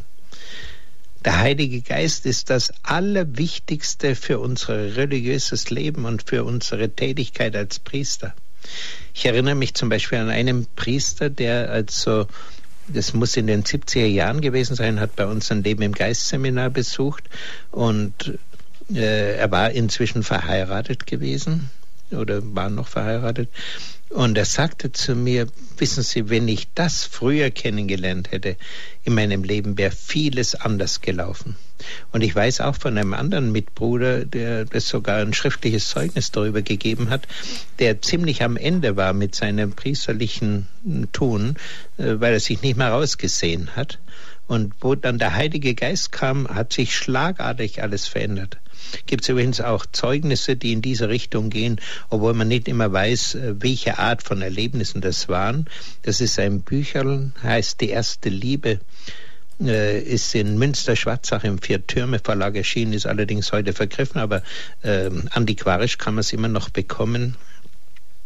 Die erste Liebe, wo ich glaube, zwölf oder dreizehn Priester schildern, wie sie am Ende waren mit ihren religiösen Möglichkeiten wo sie halt doch mehr oder weniger aus dem eigenen geschöpft haben und wo sie durch eine ganz neue Gotteserfahrung völlig verändert worden sind und mit Freude an ihren Beruf zurückgegangen sind. Also äh, ich möchte es auch am liebsten den, den Leitern, den Regenten in den Priesterseminaren sagen. Das Allerwichtigste für eure jungen Leute ist, dass sie den Heiligen Geist ganz persönlich intensiv kennenlernen. Und da kann man gar nicht genügend tun, um sie dahin zu führen. Und das ist wichtiger als jedes Studium. Sicher, das Studium ist nicht umsonst, würde ich nicht sagen. Aber noch wichtiger ist die persönliche Erfahrung des Heiligen Geistes, denn alles Studium ist für die Katz, wenn der Heilige Geist nicht dahinter steht. Und wenn ich nicht diese Erfahrung habe und wenn ich Gott nicht sozusagen als eigenster Erfahrung kenne und mit ihm in einer ständigen Verbindung bleibe, in einer ständigen Verbindung stehe. Und jetzt zum Beispiel, ja, wir versuchen gerade jetzt, weil wir merken, dass wir viel zu wenig Priester in der charismatischen Erneuerung haben, äh, Seminare anzubieten. Äh, und wir haben das schon im vergangenen Jahr versucht. Im Mai wollten wir so ein Seminar anbieten, dass die Pfarrer zu diesen oder die Priester zu dieser Erfahrung kommen. Das Seminar konnte nicht stattfinden. Ein einziger, nach vieler Werbung, hat sich ein einziger Priester gemeldet, der teilnehmen wollte. Mhm. Jetzt wollen wir es im, im Winter nochmal zum 2. bis 4. Januar, wollen wir es nochmal versuchen, nochmal Priester einzuladen. Ich hoffe, dass ich vielleicht den einen oder anderen Bischof dazu bewegen kann, dass er das mal ins Amtsblatt setzt und damit ja. mehr Priester das erfahren von dieser Möglichkeit. Aber da, das wird so unterschätzt und es wird so, ja, zum Beispiel der Heilige Geist. Äh, ich habe mal in einer Predigerzeitschrift gelesen, da hieß es, äh, die meisten Pfarrer hätten vor Pfingsten Angst, weil sie dann nicht wüssten, was sie predigen sollen. Und da hieß es jetzt, wir bieten euch jetzt äh, Pfingstpredigen, damit es euch leichter fällt. Äh, ich habe schon als Diakon, wenn ich Pfingsten predigen sollte, immer das Problem gehabt, mein Gott, was lasse ich denn weg? Von dem vielen, was ich sagen möchte, was ist so wichtig, dass ich es alleine mich darauf beschränken soll? Die Schwierigkeit mit dem Heiligen Geist ist ja vielleicht, das ist nicht etwas, was man an der Uni lernen kann. Ich meine, ähm, theologische Fakten, die kann man pauken, die kann man sich irgendwie verinnerlichen, aber der Heilige Geist, also ich könnte es mir so vorstellen, der kommt oder er lässt es eben bleiben. Ja, aber ich muss ihn einladen. Und das Allerwichtigste ist, äh, das müsste man eigentlich immer wieder sagen, übrigens, die Heiligen haben es noch und noch gesagt und gelebt ich muss mein Leben Gott schenken. Ich muss sagen, Herr, mein Leben gehört ganz alleine dir. Ich will immer und unter allen Umständen deinen Willen zu tun. Deinen Willen tun. Ich habe das jetzt bei der Mutter Teresa gelebt. Die hat auch da ein neues Buch ausgegeben. In einer Bes äh, Besprechung habe ich gefunden, dass sie eher eine dunkle Nacht erlebt hat, dass er, bevor diese dunkle Nacht begonnen hat, gesagt hat, Herr, du darfst alles von mir verlangen. Ich bin zu allem bereit, was du immer für mich vorhast. Also diese volle sich überlassen dem Willen Gottes. Nebenbei bemerkt, ich habe das jetzt nicht ausgeführt, möchte es auch nicht breit treten. Äh, so eine finstere Zeit habe ich auch erlebt. Und ich weiß, wie, wie schwer solche, Phäno äh, solche Phasen sein mhm. können. Aber äh, das ist ganz wichtig, dass wir also wirklich sagen, Herr, mein Leben gehört dir. Und ich sage es auch in den, in den Messen immer wieder. Wenn wir die Gaben zum Altar bringen und opfern, wir opfern uns selber. Wir sagen, Herr, ich schenke mich dir. Ich bin diese Hostie, die jetzt auf dem Altar liegt. Und ich verbinde meine Hingabe mit deiner Hingabe am Kreuz. Ich will dem Vater genauso dienen wie, wie, du. Und aus der Kraft, die du mir schenkst, aus der Kraft will ich jetzt wie du wirken. Wir, wir sollen ja Nachfolge Jesus sein. Und was, aus welcher Kraft hat denn Jesus all diese Wunder gewirkt? In der Kraft des Heiligen Geistes. Und genau das möchte er uns geben. Und wenn wir das tun und wenn wir aus dieser Kraft wirken, dann gibt es auch eine Neubekehrung, eine Neuevangelisation, von der ja schon der verstorbene Papst so viel gesprochen hat. Und der jetzige spricht ja auch wieder davon. Und Deutschland schläft aber noch, ja, Neuevangelisation, da, da können wir nichts mit anfangen. Warum nicht? Weil wir den Heiligen Geist nicht kennen kennen, weil wir uns nicht für ihn öffnen. Ich wünschte mir so, dass man das äh, gerade an unsere führenden Leute in der Kirche heranbrächte. Es ist so schwer und ich, ich sehe eigentlich so, soweit ich also in meinem restlichen Leben noch eine Aufgabe sehe, sehe ich mit allen Kräften dahin zu wirken, dass das äh, durchdringt, dass man begreift, Jesus sagt zu den Jüngern, äh, bevor er sie verlässt bei Himmelfahrt, bleibt in der Stadt, bis ihr mit der Kraft von oben erfüllt seid. Erst dann könnt ihr hinausgehen und evangelisieren. Evangelisation ohne Kraft des Heiligen Geistes geht nicht. Ja, liebe Zuhörer von Radio Horeb, an dieser Stelle nach diesem starken Zeugnis von Dr. Hans-Martin Lochner, das wir jetzt natürlich noch fortsetzen, möchte ich auch Sie einladen. Sicher hat dieses vielseitige Leben bei Ihnen auch viel bewegt im Herzen. Wenn Sie Fragen an Herrn Dr. Lochner haben, dann können Sie jetzt anrufen unter der 089 517 008 008. Bringen Sie sich ein in unsere Sendung von außerhalb von Deutschland. Wählen Sie die 0049 89 517 008 008. Noch einmal die Telefonnummer aus Deutschland 089 517 008 008. Herr Dr. Lochner, einen wichtigen Wendepunkt in Ihrem Leben haben wir jetzt noch nicht angesprochen. Wenn ich den jetzt hier lese, dann würde ich den vielleicht auch als dunkle Zeit für Sie interpretieren. Ihre Frau verstarb im Jahr 1982 relativ unverhofft nach kurzer Krankheit. Wie empfinden Sie diesen Einschnitt heute? War das so eine dunkle Zeit? Es war auch eine dunkle Zeit. Ähm, ich habe das so empfunden, nachdem wir ja doch ein, ja, man kann fast sagen, ein halbes Leben zusammengelebt haben. Wir haben uns ja schon vorher gekannt, also 35 Jahre sind wir praktisch miteinander durchs Leben gegangen. Ich kam mir vor, wie mitten in zwei geschnitten. Wie wenn eine Hälfte von mir weggeschnitten wäre und ich aus allen Wunden bluten würde.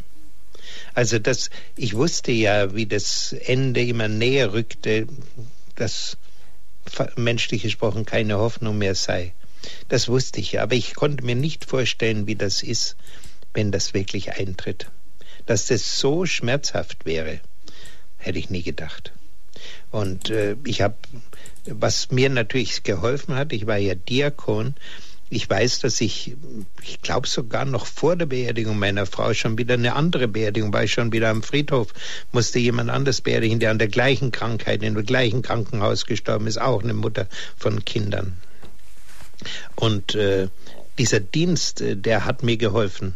Nur wenn ich abends dann ins mehr oder weniger leere Haus ging, die Kinder, die Großen waren alle schon weg, eine einzige Tochter war noch bei mir zu Hause gewesen und äh, die habe ich dann abends, ich kam auch nicht jeden Abend nach Hause, äh, abends äh, manchmal auch gar nicht mehr angetroffen. Also ich war da doch schon äh, allein.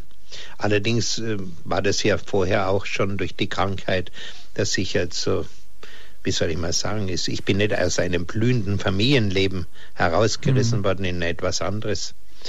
Was mir damals geholfen hat, also ich habe dann zunächst äh, wirklich äh, abends versucht, mich mit Fernsehen zu betäuben. Ich weiß, dass ich manchmal einfach eingeschlafen bin, weil ich äh, nicht fähig war, ins Bett zu gehen. Äh, und ich bin auch früh jeden Tag, jeden Morgen weinend aufgewacht, das weiß ich auch noch. Aber dann habe ich mich besonnen, habe mir gedacht, nee, so darfst du nicht weitermachen. Und dann habe ich wieder angefangen, jeden Tag ohne Ausnahme morgens mit der Heiligen Messe zu beginnen. Bei uns im Dorf gab es damals noch um Viertel nach sieben jeden Tag die Heilige Messe. Und äh, das hat mich wieder auf die Höhe gebracht. Äh, beziehungsweise wenn ich nicht im Dorf war, ich war ja dann oft in München, habe ich eben in München die Heilige Messe besuchen können. Mhm. Das gab mir Kraft und das hat mich allmählich, allmählich geheilt. Ja. Äh, naja, das ging nicht schnell. Ja. Wie es dann zum Priester wurde, wie Ihr Weg Sie dann dorthin geführt hat. Da wollen wir gleich noch ein bisschen drauf eingehen. Jetzt möchte ich zunächst noch einigen Hörern die Möglichkeit geben, ihre Fragen an Sie zu stellen. Zunächst Frau Bogner aus Neumarkt in der Oberpfalz. Grüß Gott. Grüß Gott. Bin ich schon auf Sendung? Jawohl.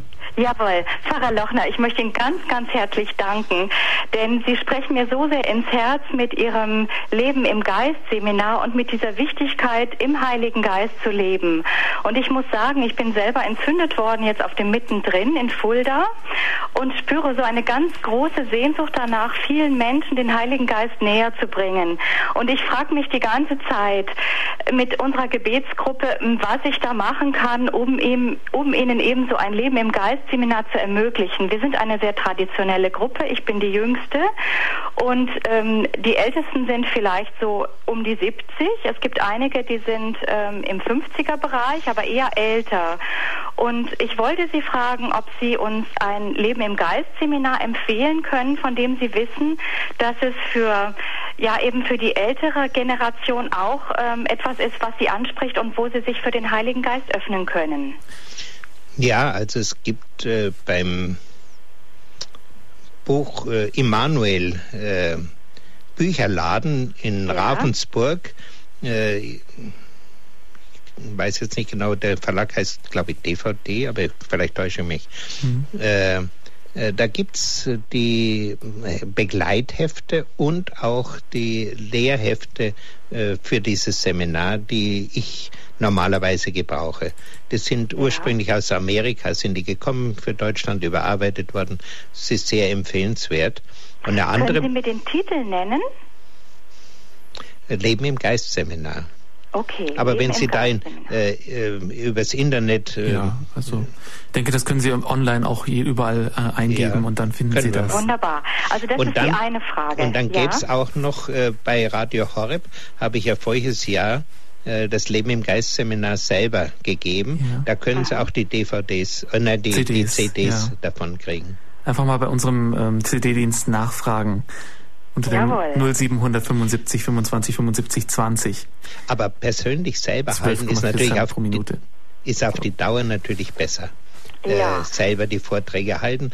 Und äh, vielleicht äh, können Sie auch die ein oder andere Mitglied äh, der Gruppe mit animieren dazu. Das ist meine, mein Wunsch, mein ganz, ganz großer ja. Wunsch. Und jetzt würde ich Sie sehr gerne bitten, ob Sie uns dieses, ähm, dieses Gesicht oder was Sie eben erklärt haben, wie Gott Sie oder was Gott Ihnen, Ihnen gesagt hat in Bezug auf die Wichtigkeit des Lebens im Heiligen Geist, ob Sie uns das nochmal wiedergeben können. Ich habe gerade versucht, das meinem Mann zu wiederholen, so zwischen Tür mhm. und Angel, der schaut gerade fern, habe gesagt, ich habe gerade was ganz ja. Wichtiges gehört und ich merke, ich kriege es nicht mehr richtig zusammen. Ich möchte Sie aber auch nicht falsch zitieren. Können ja. Sie das nochmal mit zwei, zwei Sätzen vielleicht wiederholen?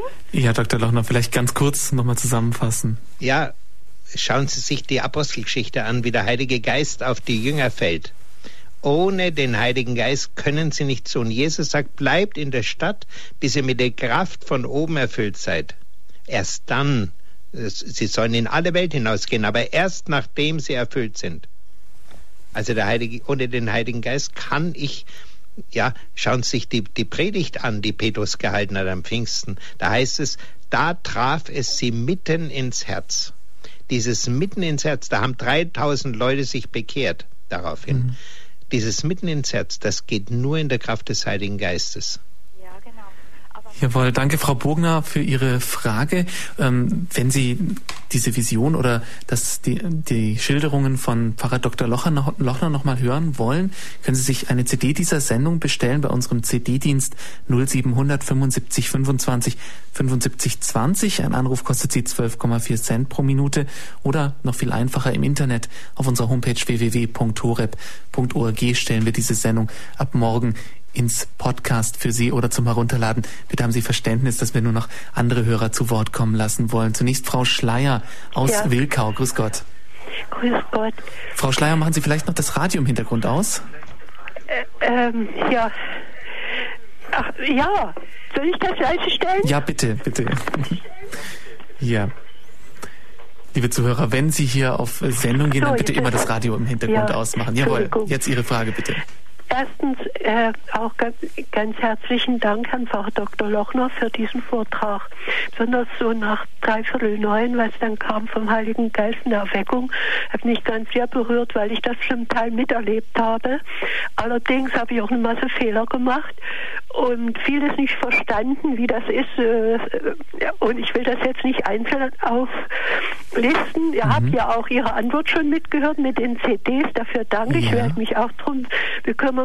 Also mich interessiert ganz sehr nochmal, wenn es möglich wäre, zu lesen oder zu hören, was Herr Pfarrer Dr. Lochner gesagt hat, wie, wie er das erlebt hat und ja. wie das dann weiter in die Gemeinde gegangen ist. Das, das muss man ja weitergeben. Wir, ja, wir sind ja. viele Fragen, gutwillige, aber Fragende und haben manches nicht verstanden. Aber wenn es um Heiligen Geist geht, ja, und was ich da so verstanden habe, das ist ja ungeheuer wichtig. Ja. Das nicht, äh, Haben Sie eine konkrete Frage noch an Herrn Dr. Lochner? Ich möchte jetzt Ihre Zeit nicht mehr in Anspruch nehmen, weil ich ja schon gehört habe, ja. was Sie angeboten haben, CD-Seminar. Mhm. Und da möchte ich erstmal darauf zurückkommen und notfalls ja. dann vielleicht schreiben, wenn ich noch eine Frage übrig okay. habe. Okay, danke Frau Schleier für Ihre Frage. Auf Wiederhören. Und Gott behüte Sie. Danke. danke Sie auch.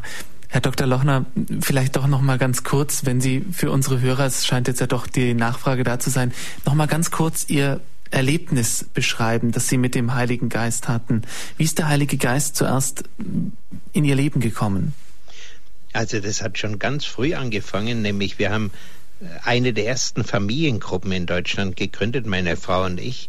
Äh, das war damals in Hamm 55 etwa. Da haben wir ein ganzes halbes Jahr nur in der Bibel nachgeschaut, wo kommt der Heilige Geist vor und haben uns diese Stellen angeschaut. Äh, das äh, ist interessant für mich, dass ich also unabhängig von dem späteren Erlebnis äh, damals schon dieses Interesse da war. Und das ist ein Weg, den übrigens, den ich jedem empfehlen kann. Äh, da gibt es so kleine äh, Wortkonkordanzen, wenn Sie sich die mal versuchen, äh, was zu bekommen. Äh, manchmal ist es sogar in der Heiligen Schrift hinten so eine kleine Wortkonkordanz. Mal nachschlagen, wo kommt der Heilige Geist vor? Oder wenn Sie in der Heiligen Schrift, Sie sollten ja alle jeden Tag in der Heiligen Schrift lesen. Ganz wichtig, wenn Sie wirklich lebendiger Christ sein wollen alle Worte, wo der Heilige Geist vorkommt, rot anstreichen. Sie werden staunen, wie viel Rot Sie auf einmal in den Evangelien und in den Briefen finden. Und äh, je mehr ich mich wirklich mit ihm beschäftige, desto leichter fällt es mich, äh, mich für, für ihn zu öffnen. Mhm. Später habe ich übrigens gemerkt, ich habe auch in der Erwachsenenbildung äh, musste ich Referate vorbereiten und da war kam der Heilige Geist auch schon drinnen vor. Bloß äh, da äh, muss ich sagen, da habe ich eigentlich äh, von etwas gesprochen wie der Blinde von der Farbe. Mhm. Äh, ich wusste, es gibt ihn, aber ich, gekannt habe ich ihn eigentlich nicht. Mhm. Und es ist ein riesen Unterschied, äh, über ihn zu hören, dass es ihn gibt und es auch zu glauben oder ihn zu erfahren. Mhm. Und es ihn erfahren, das ist das Entscheidende und wunderschön. Wunderschön. Also es ist ein Geschenk. Das macht auch übrigens zum Beispiel, warum mich der Romano Guardini so angezogen hat. Ich muss dazu sagen, meine Frau und ich, wir sind 45 Kilometer von Aufkirchen nach München reingefahren am Sonntag mit den Rädern, um Guardini zu hören. Der hat uns so angezogen. Warum? Weil er ein Mann des Heiligen Geistes war. Man hat es gespürt. Er hat nicht groß darüber gesprochen, aber man hat es gespürt. Und deswegen auch Mutter Teresa und solche Leute, warum ziehen sie so an Bio? Warum ziehen sie die Leute an? Weil die Menschen spüren, da ist der Heilige Geist. Mhm. Also deswegen, äh, wenn dieser Geist unsere Kirche in Deutschland wieder erfüllt, da sind unsere Kirchen voll von vorne bis hinten. Da wird man keine mehr abreißen müssen, wird keine mehr verkaufen müssen, sondern man wird neue bauen müssen, weil die alten viel zu klein sind. Ja. Den Heiligen Geist zu suchen, das sollten wir also alle anstreben und ja, nicht nur jeder Einzelne, sondern natürlich auch die Kirche und die charismatische Erneuerung, zu der Sie, Pfarrer Dr. Lochner, angehören. Jetzt haben wir Schwester Imelda aus Karlsruhe in der Leitung. Grüß Gott. Grüß Gott, äh, Herr Pfarrer. Lochner. Und ja, grüße Gott, Ihr Name ist mir bekannt. Ja, äh, es ist folgendes, ich war in der charismatischen, ich muss sagen, ich war. Und ich kam eigentlich rein, ich habe mein Leben lang oder solange ich mich zurückerinnern kann, nur ein Gesetz gebetet und das vom Rosenkranz, das war immer das vom Heiligen Geist. Ja. Und es war seltsam, äh, dann bin ich dazugekommen und dann hat mich das im Moment wahnsinnig abgestoßen, weil alle nur Halleluja brüllten und ich weiß nicht, ob sie Hubertus Tomek und Koldermann und Wrembeck, Christoph Wrembeck, äh, Priester aus, äh, äh, Jesuitenpriester aus äh, Berlin waren das. Die haben das damals zu uns nach Karlsruhe und Baden-Baden. Den Namen kenne ich alle und zum Teil auch persönlich, ja. Ja, ich auch. Und äh, dann war ich beim ersten Seminar dabei. Und das war also ein sehr großes Seminar. und in äh, Heidelberg, da in dem Kloster da oben, in der Nähe von Heidelberg. Und da hat man mich gebeten, ich, wir saßen nach der Messe vor dem Allerheiligsten und äh, ja, jeder war so tief beeindruckt eigentlich von der Messe.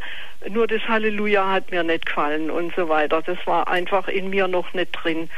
Und aber ich möchte Ihnen nur kurz sagen, ich habe dort äh, kam äh, die Bekannte zu mir, eine Freundin, und hat gesagt, übergib dein Leben jetzt. Da habe ich gesagt, ich kann es nicht. Und so ging das ein paar Mal immer wieder, hat sie es gesagt, und habe ich gesagt, ich kann es nicht jetzt. Und dann als ich so vielleicht ein paar Minuten vorm Allerheiligsten saß, plötzlich wusste ich, wusste ich, jetzt, jetzt muss ich es übergeben. Und dann habe ich gesagt, ich möchte jetzt mein Leben übergeben. Und dann hieß es, aber der ist nicht da und der nicht und der nicht. Und dann kam von hinten ein evangelischer Pastor vor.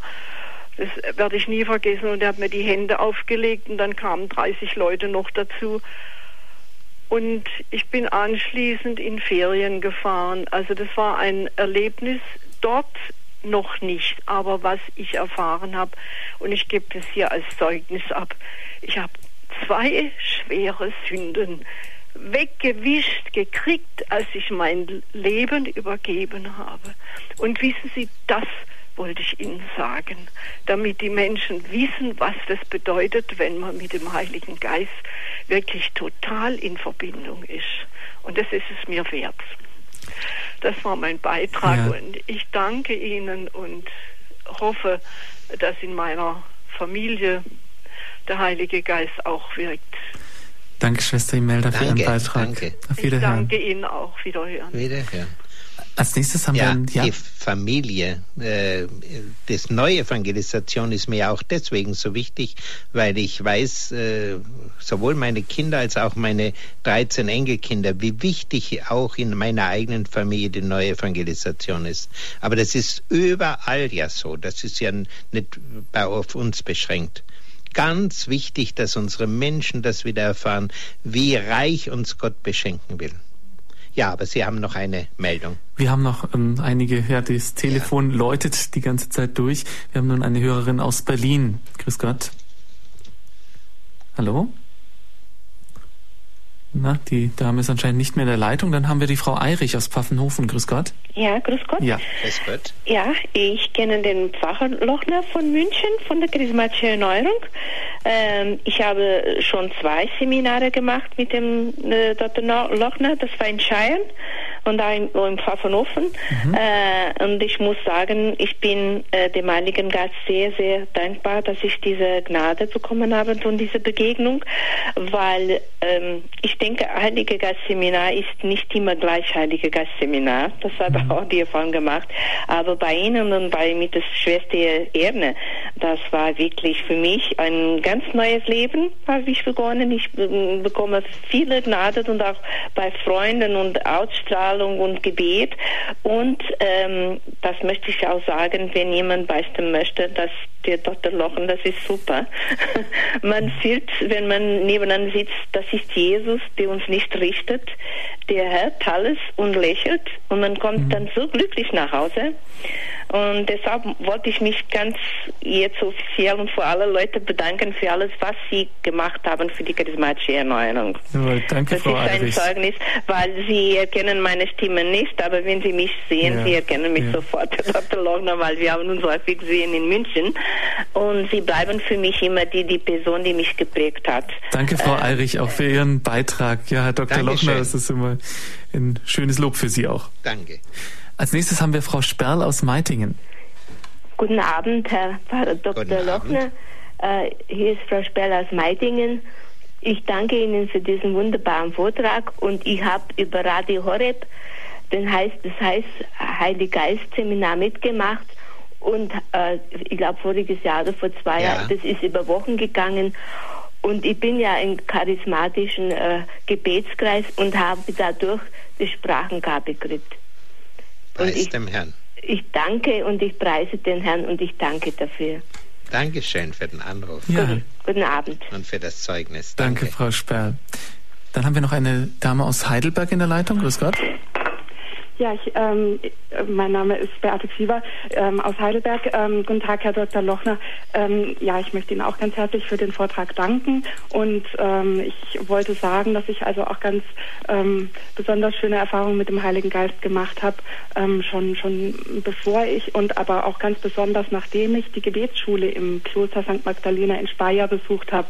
Das wollte ich vielleicht kurz sagen, weil vorhin gefragt wurde, auch was man tun könnte. Also das ist ja was ganz Ähnliches, wo eben die Leute auch im, im Heiligen Geist beten lernen. Und ähm, da ist schon so viel Heilung passiert, auch bei allen Leuten, die da teilgenommen haben. Und ähm, nach und nach kommen immer mehr. Das ist leitet der Pfarrer Mohr aus Trier, der ist der ah, ja, Leiter der charismatischen ja. Gemeinschaft. Und ich wollte einfach sagen, ja, uns allen geht es da so, äh, dass, dass, wir, dass das einfach ähm, bei allen schon so viel äh, Gutes bewirkt hat. Ähm, ja, ich kann es jetzt gar, ganz schwer zusammenfassen, aber ja, das äh, auf jeden Fall auch ein guter Tipp, wie man damit umgehen kann, ja wenn es ja, geht. Ja, es ist eine ganz arg schöne ähm, Art, ähm, die, äh, die, er in seinen Seminaren hat. Das Schöne dort ist halt auch, dass es nur ein Wochenende ist, von Freitagabend bis mhm. Sonntag. Ähm, das ist halt für viele auch das, was sie gerade so neben ihrem Beruf eben noch stemmen können, für mich auch. Und äh, das wird dann aber regelmäßig angeboten. Das nächste ist jetzt also Ende November und ähm, so alle paar Monate. Und dadurch, durch diese Kontinuität, dass man das also immer wieder dahin gehen kann und darin dann auch wachsen, das ist was, was eben da auch viele anzieht aussieht und die dann immer wieder dorthin kommen. Ja. Danke auch für Ihren Beitrag, ähm, Herr Dr. Lochner. Wir haben jetzt viele Seminartipps und Tipps ähm, für diese und jene Art, den Heiligen Geist zu bekommen, ähm, gehört auch von unseren Hörern, die sich da auch einbringen. Haben Sie denn irgendetwas, wo man vorsichtig sein muss? Weil gerade mit dieser charismatischen Erneuerung, manche Leute haben da ja auch also ihre Probleme mit dem ganzen Halleluja und Handy in die Höhe und so weiter. Naja, Hände in die Höhe, das sage ich immer gerne man muss die Geschichte kennen. Das Hände in der Höhe ging bei den äh, Freikirchlern los, bei den allerersten schon, die sich die Hände auflegen ließen und in Sprachen begonnen haben, ohne dass sie gemerkt haben, waren die Hände in der Höhe. Und von denen hat sich das dann ausgebreitet. Und ich sage dann immer gerne, äh, wir Katholiken, wir wussten das schon immer. Wir wissen, dass schon Jesus mit erhobenen Händen gebetet hat, nicht nur der heilige Franziskus. Und dass das ganze jüdische Volk vor Jesus so gebetet hat und die Jünger so gebetet haben. Und weil die katholische Kirche so konservativ ist und an all dem Bewährten festhält, steht heute noch der Priester mit erhobenen Händen am Altar, wenn er betet. Das ist uralt. Mhm. Und der Heilige Geist hat das wieder neu belebt. Uraltes neu belebt. Man könnte überhaupt bei der ganzen charismatischen Erneuerung sagen, nichts Neues. Ja. Nichts Neues, sondern Uraltes, was wieder neu belebt wird, neu ins Bewusstsein der Menschen kommt. Mhm. Und auch das Halleluja. Äh, ich würde sagen, diese freudigen Gottesdienste, die bei uns gefeiert werden, die sind, wir haben stille Zeiten und wir, wir pflegen sehr wieder die Anbetung. Überall, wo charismatische Gruppen sind, ist die Bestrebung zur Anbetung da, was ja der Papst auch so sehr wünscht, dass das wieder geschieht. Das ist etwas ganz Wertvolles. Aber die Freude ist auch ganz wichtig. Äh, dass wir Gott loben und preisen, aus ganzem Herzen jubeln, nicht nur am Fußballplatz, wenn Deutschland um die Weltmeisterschaft kämpft. Wir dürfen dem, diesem wunderbaren Gott wirklich zujubeln und wir müssen uns hier schon einüben, damit wir es drüben können, denn drüben wird viel, viel Jubel sein. Mhm. Können wir übrigens in der geheimen Offenbarung ja schon nachlesen. Also da überhaupt gar keine Berührungsängste haben, da kann einem eigentlich nichts passieren bei solchen Dingen. Naja, es ist nur so, äh, alles kann auch irgendwie wie soll ich mal sagen, ähm, schief werden. Äh, es gibt sicherlich ein, ein oberflächliches Halleluja-Gejuble, äh, was nicht, nicht gut ist und nicht im Heiligen Geist ist. alles kann irgendwie schief werden und, und, und vom Bösen unterlaufen werden. Das kann natürlich auch passieren. Deswegen, die Bischöfe haben den Auftrag, hier wirklich aufzupassen und mitzuhelfen. Und, und wir brauchen eben, deswegen sage ich, wir brauchen Priester und nochmal Priester, die wirklich die Unterscheidung der Geister haben und ihren Gläubigen helfen, dass keine irgendwelche unguten Entartungserscheinungen passieren. Aber wenn wir von den Zeiten der, des Klerus die, die Laien alleine lassen, sagen, ach, die sollen machen, was sie wollen, ja, was kann das sein? Der Hirte hat den Auftrag, der Herde voranzugehen und nicht zu schauen, wo geht denn die Herde hin? Ach so, alle gehen dahin, ja, da gehe ich jetzt auch mit hin. Nein, mhm. umgekehrt muss es sein. Wir müssen führen und nicht wir müssen uns von den Schafen führen lassen. Als letzte Hörerin bringt sich nur noch Frau Müller aus Vorarlberg ein. Grüß Gott. Ja, guten Abend. Ich freue mich riesig, dass ich Sie hören durfte, Herr Dr. Lochner. Ich kenne Sie schon länger per Radio und auch sonst schon. Und ich bin so auch dankbar, dass Sie das so erwähnen. Der Heilige Geist ist so wichtig und ich freue mich immer, wenn ich diese Stimmen höre. Und ich weiß, er weht, wo er will. Aber man muss ihn auch bitten drum. Man muss ja. ihn auch brauchen. Man muss ihn brauchen. Das ist für mich ganz, ganz wichtig. Dann kann man gut leben. Und das wünsche ich allen, die es heute gehört haben. Aber ich habe es erfahren dürfen. Gott sei gedankt und Ihnen wünsche ich alles, alles Gute weiterhin und eben den Heiligen Geist. Dankeschön. Danke. Danke, Frau Müller. Ja, weil Sie sagen, bitten. Äh, alle unsere Heiliggeistlieder, schauen Sie sich mal an, immer wieder, komm, Heiliger Geist. Immer wieder diese Bitte, dass er kommen möchte.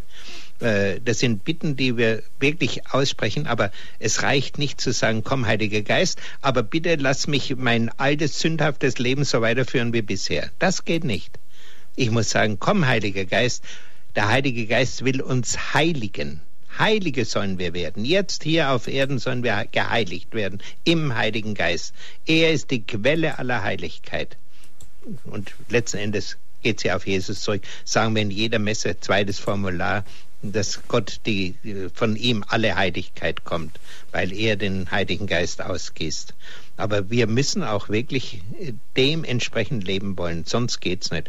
Äh, wenn wir ein Volk sind, das in Sünde dahin lebt, dann können wir nicht erwarten, dass wir vom Heiligen Geist erneuert werden, sondern da laufen wir ins Verderben. Der Heilige Geist, ein roter Faden im Leben von Dr. Hans-Martin Lochner. Wir haben jetzt in der letzten Dreiviertelstunde auch gemerkt, dass diese Begegnung mit dem Heiligen Geist und die charismatische Erneuerung auch ja, ein Hauptpunkt in Ihrem Leben war, Herr Dr. Lochner. So ein großer Hauptpunkt, dass wir jetzt gar nicht mal Ihren Lebenslauf bis zu Ende durchgehen konnten. Die ganze Priesterberufung ist noch ähm, unerledigt sozusagen. Aber ich denke, auch das war ja, ein, ja ein, eine Frucht des Heiligen Geistes bei Ihnen. Ja, das glaube ich schon. Und äh, ich weiß, dass ich heute genau an der Stelle äh, stehe, wo der Herr mich haben möchte. Und äh, ich bin sehr, sehr froh, dass ich äh, diesen Weg gehen durfte. Übrigens, heute habe ich mit jungen äh, Leuten geredet, die vor der äh, Trauung stehen. Wir hatten da in Tölz so eine Messe.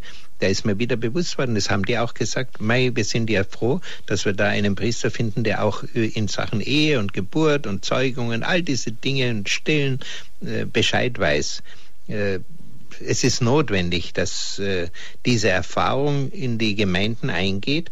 Und auch früher ist es ja wohl so gewesen, äh, dass äh, erfahrene Leute ich, bin also ein großer Anhänger des Zölibats. Ich glaube nicht, dass die Aufhängung des Zölibats das Priestertum voranbringt, sondern das würde der Kirche schaden, bin ich überzeugt. Mhm. Aber Heiligkeit ist der wichtige Punkt vom Heiligen Geist erfüllt sein. Und je mehr wir Familien haben, in denen die Heiligkeit gelebt wird und der Heilige Geist gegenwärtig ist, dann haben wir auch wieder genügend Priester. Und im Ausland haben wir zum Teil in manchen Ländern heute dadurch, durch den Heiligen Geist, eine Priesterschwemme, keinen Priestermangel. Den Priestermangel haben wir hier nicht wegen dem Zölibat, sondern wir haben ihn wegen des Vergessens auf den Heiligen Geist. Die Geistvergessenheit in unserer Kirche in Europa, das ist der Grund, warum alles so da niederliegt. Und das ist der Punkt, wo es, wo es geändert werden kann, wenn wir das begreifen, dass wir neu bitten und sagen, Herr, dein, mein Leben soll dir gehören. Wo du mich hinführen willst, da will ich hingehen. Wenn das ein junger Mann sagt und Gott führt ihn ins Priestertum, dann werden wir auch heiligmäßige Priester wieder bekommen, die unserem Volk vorangehen. Herr Dr. Lochner, ich danke Ihnen recht herzlich, dass Sie heute Abend bei uns zu Gast waren in Standpunkt mit Ihrem Lebenszeugnis. Und jetzt, wo wir am Ende der Sendung angelangt sind, darf ich Sie natürlich noch um Ihren priesterlichen Segen bitten und vielleicht auch noch um ein Heiliggeistgebet, damit wir den Heiligen Geist, nachdem wir jetzt so viel über ihn geredet haben, auch wirklich auf uns herabrufen. Ja, Herr, wir bitten dich, dass du über deine deutsche Kirche und über die Kirche im deutschsprachigen Ländern von neuem deinen Heiligen Geist in aller Fülle ausgießt. Herr, erneuere die Kirche im Heiligen Geist.